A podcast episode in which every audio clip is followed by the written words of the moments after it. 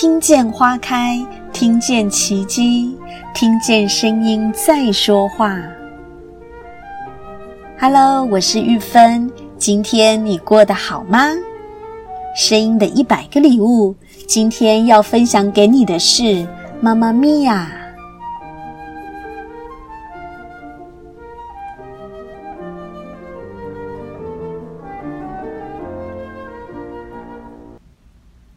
听到声音礼物，芳芳第一百一十集，时间会做最好的安排，以及第一百一十九集试管婴儿的求子过程，心中有很深很深的感触。那是许多年前极度渴望怀第二胎的我走过的来时路，可惜终究没能如愿，是遗憾也不是遗憾。而这样的经历让我深刻感受到。每一个生命都是奇迹，我何其有幸能拥有世界上数十亿万分之一的奇迹呢？今天就跟大家轻松聊聊关于妈妈这件事。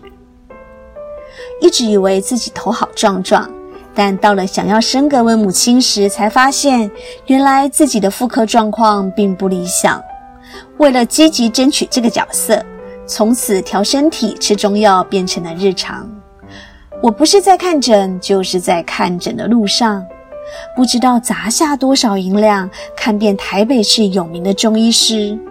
而属于我生命中的奇迹，是出现在一位看诊中会抽烟、像是道上大哥模样的神医时期。当时这位神医把脉后啊，铁口直断，是个男孩。但不久就被医院的超音波推翻了。其实我跟先生还是比较偏好女儿的，女儿贴心又会撒娇啊。嗯，我当时是这样认为啦。急性子的我在孕期前后的过程中，老是想着要超前部署，知道别人有胎动了，那我的胎动什么时候才会开始啊？看到其他准妈妈大腹便便。啊，我的肚子怎么还那么小？见到新手爸妈抱着出生儿，真好，他们的 baby 都出来了。总之，我恨不得能按下快速键，一秒从准妈妈变成妈妈。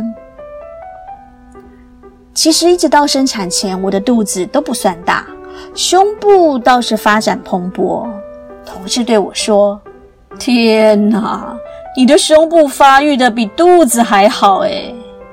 大约七八个月大时，出门过马路，眼看要红灯了，我加速前进。朋友不可置信地对我说：“我从来没看过孕妇走那么快的。”妈妈，我的个性很急，小孩倒是在子宫里待得颇为舒适，都过了预产期还不想出来。我只好一边爬着家里附近的小山坡，一边对女儿心战喊话：“赶快出来跟爸爸妈妈一起玩哦！外面的世界好好玩哦！”预产期过四天后的半夜，终于有了疑似破水的现象，而进了医院。虽然我躺在待产室中，但当下没有任何的不舒服。医护人员每小时给我吃颗小药片。然后我听到对床的孕妇很惊人的叫喊声，不禁纳闷着：啊，是有那么夸张吗？但随着药效的作用，我也逐渐进入，嗯，声音表达的重头戏。当监控胎心音仪器上的数字上升时，疼痛感就越来越大，我整个人扭曲成一团。相反的，在数字下降时，便可以稍微喘口气，但是还没喘够，数字又无情的上升，停不下来呀、就这么上上下下，来来回回，感觉自己被仪器玩得很开心啊！这绝对是我这辈子做过最刺激的间歇运动了。等到终于开到医生满意的宽度，这才推入产房。生产是一场力量的奋斗，将狰狞发挥到极致，所有的细胞及血管都将自己的张力无限上纲。整个产房中有四种人，第一个就是面目狰狞的主角我，第二个是老神在在、一派斯文的医师，第三个是随着医生指令在执行挤压动作的医护人员，这第四个呢，就是只能在旁边看戏的那位，这位路人甲，哦，不是孩子的爸爸。因为太紧张了，还忘记把相机带进产房里呢。至于很多孕妇在孕期时都会有的便秘状况，倒是帮助了生产当下该如何正确使力的这件事。那一天，我们终于跟女儿见面了。被推回恢复室的我难言喜悦，像是小朋友拿到棒棒糖一样。窃喜的对先生说：“我们有女儿了耶！”极乐的情绪使我亢奋不已，拿着电话跟同学报喜，然后开始大聊特聊起来，还欲罢不能。聊到先生实在看不下去，要我先休息。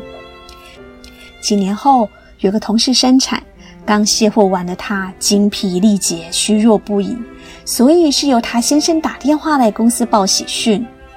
我心里默默的想：那当年我是发生什么事了啊？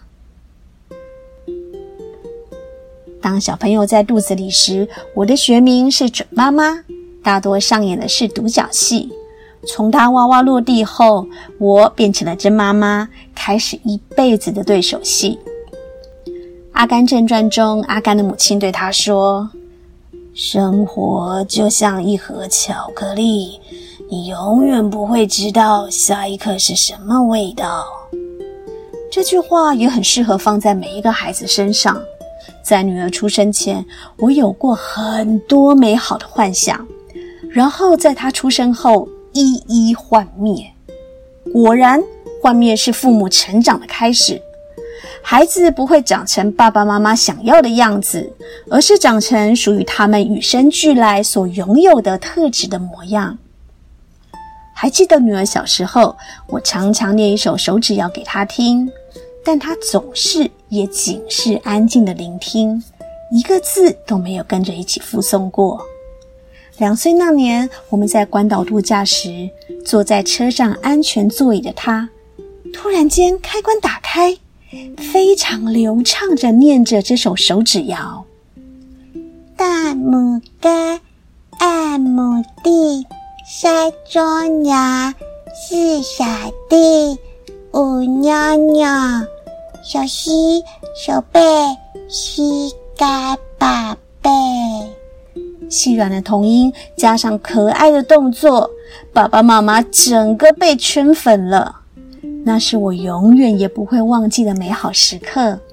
几年后，幼稚园老师这么说：“他是个需要想一想、看一看。”有了万全准备才愿意开口的小孩。在他三岁时，我的一位好朋友曾经对我说：“每一个孩子都像是一本童书，打开来色彩丰富，一目了然。但是没有人知道这个小朋友到底是哪一类型的书，他的世界恐怕只有他自己才懂。”所以，找出这本秘密之书，就是身为父母的我们最大的课题了。其实，这个看起来没有攻击性的小孩，偶尔也会有惊人之语。他小时候所念的幼稚园有在教象棋，虽然女儿有听没有懂，但跟着一起学，多少有些概念。有一次，我为了牵制她，就对她说：“爸爸是我们家最大的，我是第二大，你是最小的。”所以我们都要听爸爸的。结果女儿神回，象棋里最小的可以吃最大的，当场将了妈妈一军呐、曾经看过这样一句话：每个孩子都是一朵花，只是花期不同，时光不语，静待花开。我的女儿从来都不是走在主流价值的道路中。在这个人生舞台上，她有自己的节奏和舞步。认同她、欣赏她，就是对孩子最大的祝福。这一路而来，我深深的觉得，女儿教会父母的远胜于父母教会她的。感恩老天，感恩女儿，让我成为一位母亲，也让我学会用不同的角度来看待世界。因为我拥有的是数十亿万分之一的奇迹，所以我永远都不会知道家有二宝是什么感觉。当年在试管求子失败后，我反而宽心了。既然已经尽了最大的努力，就不再有遗憾。而这个结果也成为我人生中的分水岭。如果当年我真的变成双子妈，或许这辈子都不会走进健身房。获得运动带给我身心上的改变，以及永久的健康观念，也或许无缘进修声音课程，和一群志同道合的伙伴们录制 Podcast，留下珍贵的记录与美好的回忆。人生就像品尝一颗无法选择口味的巧克力，酸甜苦涩或许由不得我们。但只要用对的方法及心态调和出一杯对味的饮品来搭配，就会是最美味的那颗巧克力。从我升格为母亲后，调制那杯饮品的配方便不断不断地在改变，而且是大调整，远远超过我的以为。这是我在想要成为准妈妈和准妈妈时期万万预料不到的事情，可我乐在其中。或许至今我人生中的巧克力还不是最美味的，但肯定是幸福的滋味。我是玉芬妈妈，我把声音当作礼物送给你。我们是一群热爱分享声音能量的伙伴，每周三及周日用一些些时间送上不同的声音礼物，传递知识和力量。如果您喜欢我们分享的内容，欢迎您订阅我们的 Podcast，给我们五星评分，也邀请您在 Apple Podcast 留言分享您的收获或感动，这将是给我们持续制造礼物的动力。谢谢您，我们下次再见。